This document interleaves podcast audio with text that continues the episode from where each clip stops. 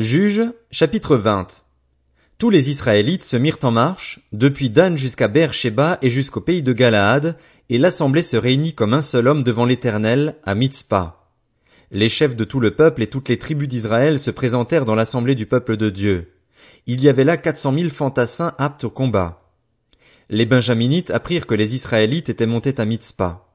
Les Israélites dirent, Parlez, comment ce crime a-t-il été commis?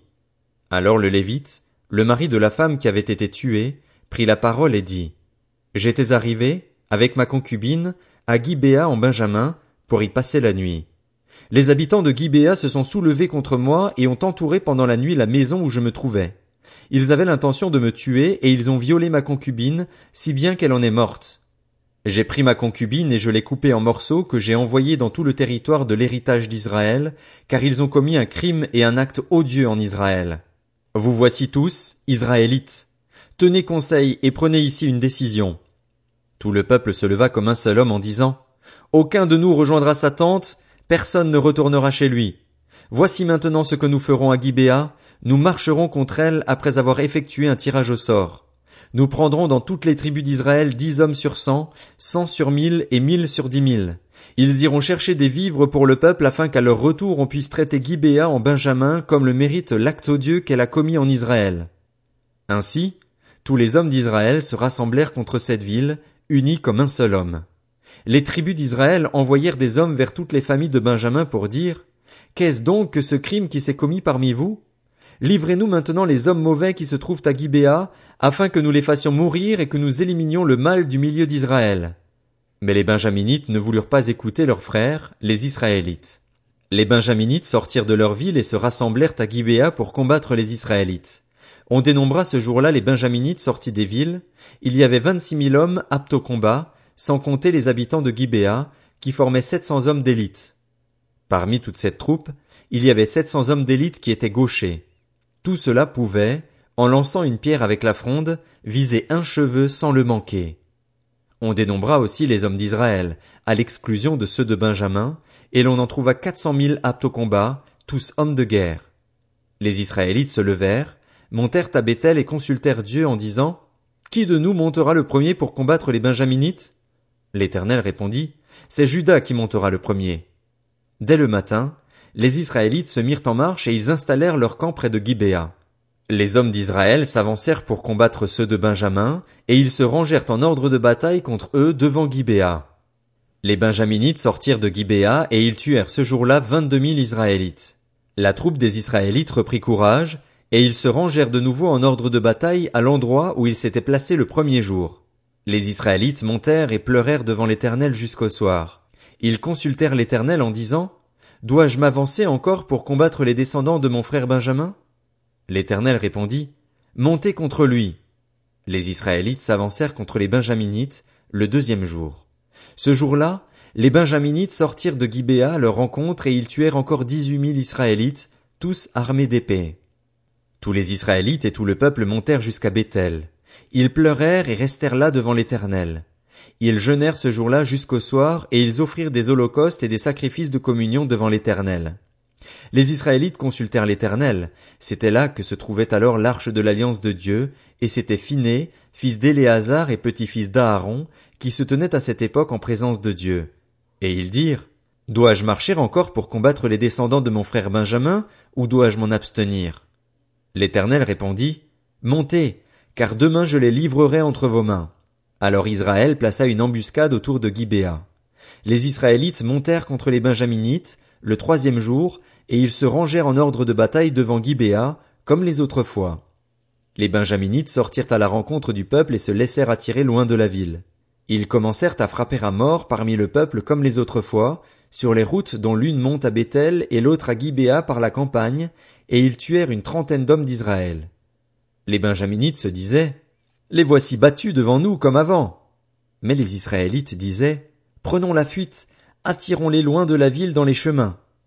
Tous les hommes d'Israël quittèrent leur position et se regroupèrent à Baal Tamar. L'embuscade d'Israël s'élança alors de l'endroit où elle se trouvait, c'est-à-dire Maharé Gibéa.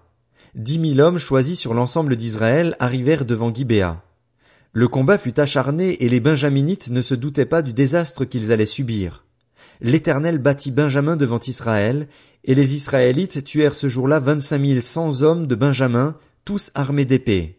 Les Benjaminites considérèrent les hommes d'Israël comme battus, car ces derniers cédaient du terrain devant eux, comptant sur l'embuscade qu'ils avaient placée contre Gibéa.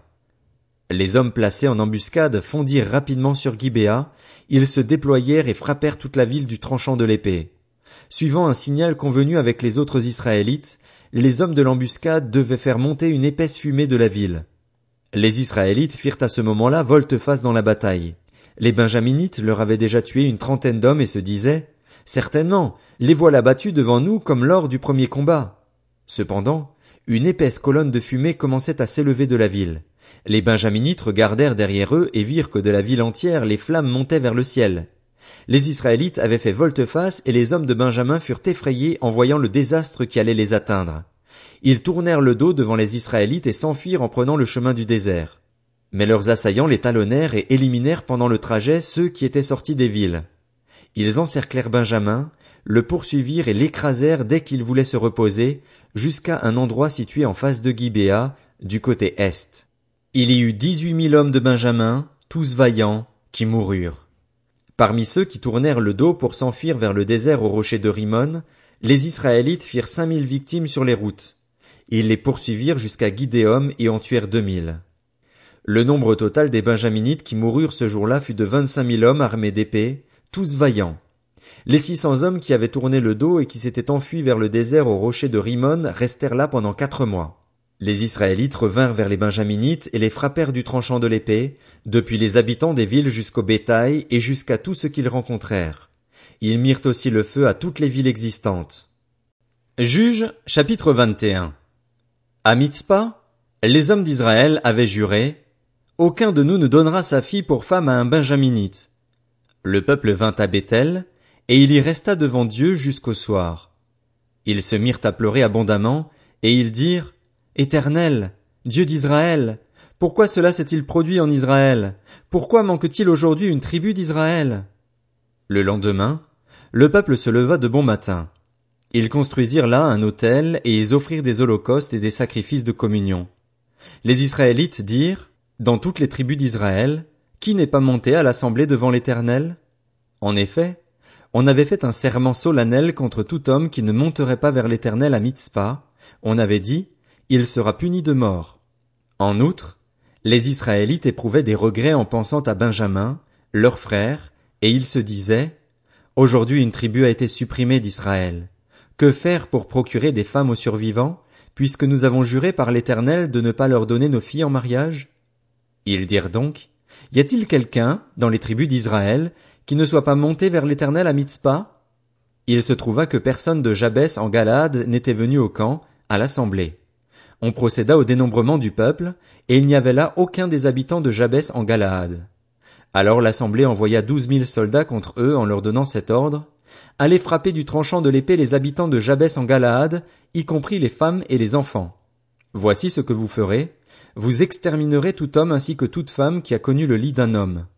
Ils trouvèrent parmi les habitants de Jabès en Galaad quatre cents jeunes filles vierges qui n'avaient pas eu de relation sexuelle avec un homme, et ils les amenèrent dans le camp à Silo, qui se trouve dans le pays de Canaan.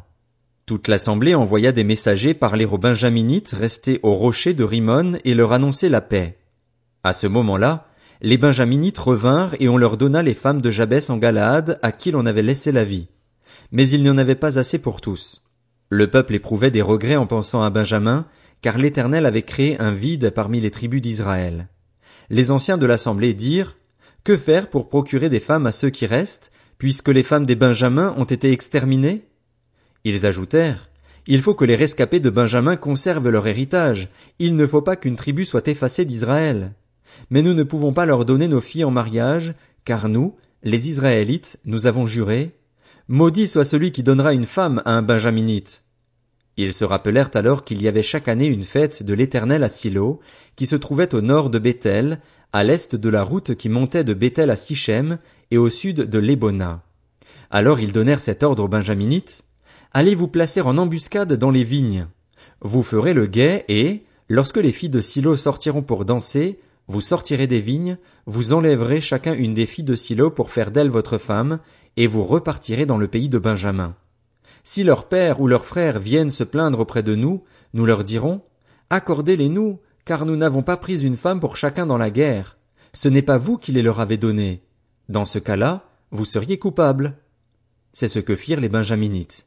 Ils prirent le nombre de femmes nécessaires parmi les danseuses qu'ils enlevèrent, puis ils partirent et retournèrent dans leur héritage. Ils reconstruisirent leur ville et y habitèrent. À ce moment-là, les Israélites repartirent de là, chacun dans sa tribu et dans son clan. Ils retournèrent chacun dans son héritage. À cette époque-là, il n'y avait pas de roi en Israël. Chacun faisait ce qui lui semblait bon.